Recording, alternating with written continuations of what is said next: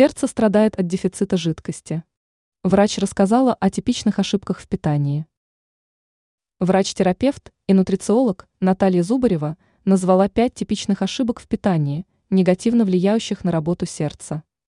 Речь идет об употреблении овощей, ягод, фруктов, сахара, соли и о колоссальном вреде для сердца недостатка жидкости.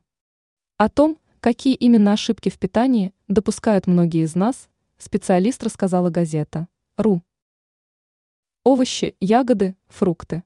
Они являются источником фитонутриентов, биологически активных компонентов, весьма полезных для организма.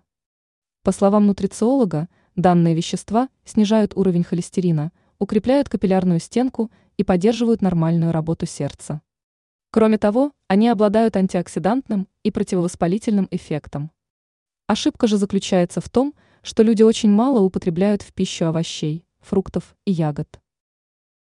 Жаркое. А вот здесь ошибка в противоположном, слишком частом употреблении жареных продуктов. Врач говорит, что даже если вы всего несколько раз в неделю едите такую пищу, появляется риск развития сердечной недостаточности, ожирения и гипертонии. Под воздействием высоких температур хрустящая зажаренная корочка становится настоящим ядом, который разрушает организм, предупреждает специалист. Чрезмерное употребление жаркого провоцирует сердечно-сосудистые патологии, отметила она. Сахар. Ошибка в чрезмерном употреблении этого продукта. Чем его больше, тем больше рисков для проблем со здоровьем. В частности, резко возрастает вероятность набора лишних кило, а это может весьма негативно отразиться в том числе на сердце. Соль. Еще одна распространенная ошибка – потреблять излишнее количество соли, готовить блюда, пересаливая их. А слишком много соли – это риск повышения артериального давления, появления сердечной недостаточности и инсульта. Зубарева обращает внимание, нормой принято считать не более 1,5 грамма соли в день, но в действительности в рационе большинства людей ее намного больше. Жидкость.